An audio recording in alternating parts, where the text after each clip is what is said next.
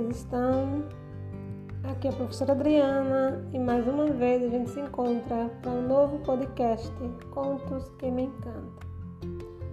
No episódio de hoje eu escolhi tratar sobre o tema da mudança e para falar desse assunto, o conto escolhido é uma fábula que tem como título A História das Moscas ela pode ser encontrada na internet, inclusive com outros títulos, como por exemplo Parábola das Moscas e Fábula das Moscas. Vocês vão encontrar com qualquer uma dessas definições. Muito usado em, em palestras, em, em aulas bíblicas, enfim, é um conto que está disponível e não tem um autor definido. Não encontrei autor definido. E vamos ao nosso texto. A história das moscas. Contam que certa vez duas moscas caíram num copo de leite.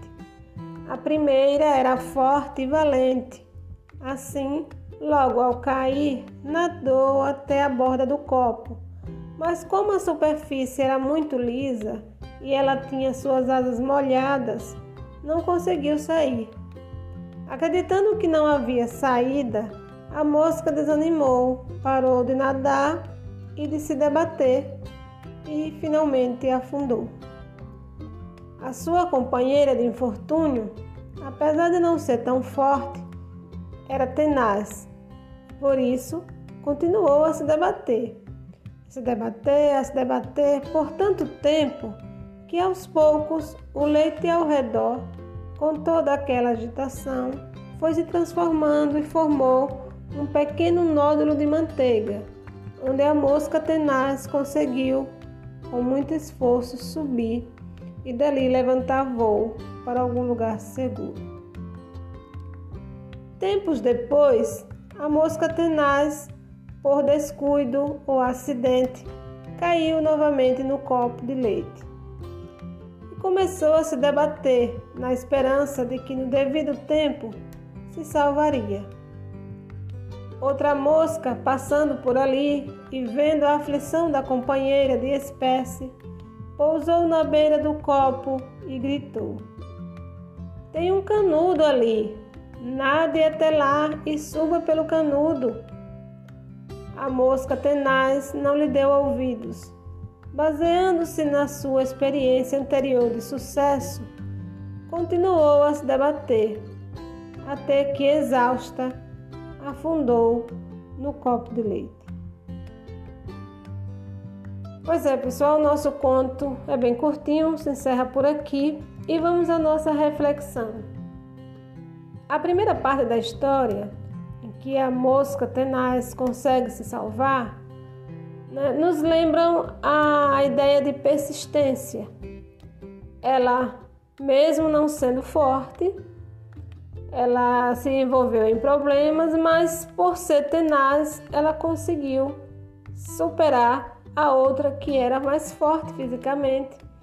E ela, por, por sua garra, por sua determinação, acabou conseguindo o sucesso e se liberta daquela prisão onde estava, indo ter uma nova chance de vida. Mas no segundo momento, a gente percebe que a mosca tenaz não tem a mesma sorte, não tem o mesmo resultado para o esforço que ela empreende ao se debater e tentar sair do copo. Bom, isso nos faz perceber que a gente está no mundo para aprender, para ir evoluindo, para ir desenvolvendo novas habilidades, para ir aprendendo coisas novas, é, a resolver problemas novos, a enfrentar situações diferentes. E no caso da mosca tenaz, a gente viu que ela tentou, num segundo momento, repetir a mesma experiência anterior, o mesmo fazer a mesma coisa para enfrentar o problema, sendo que agora ela não conseguiu mais, não teve mais o mesmo êxito. Por quê?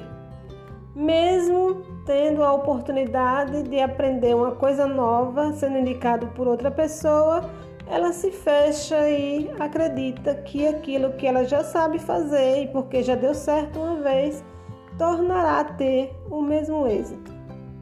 E aí é onde a gente percebe que a gente precisa evoluir, precisa estar sempre apto a aprender, a aceitar sugestões, a estar aberto para novas possibilidades.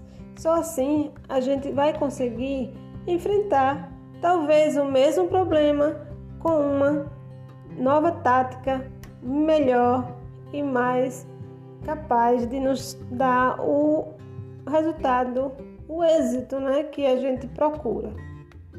Então, fica aqui uma dica neste podcast de que soluções que já serviram no passado, elas nem sempre deverão ser repetidas, né, ter, serem novamente empregadas para, para resolver nossos problemas.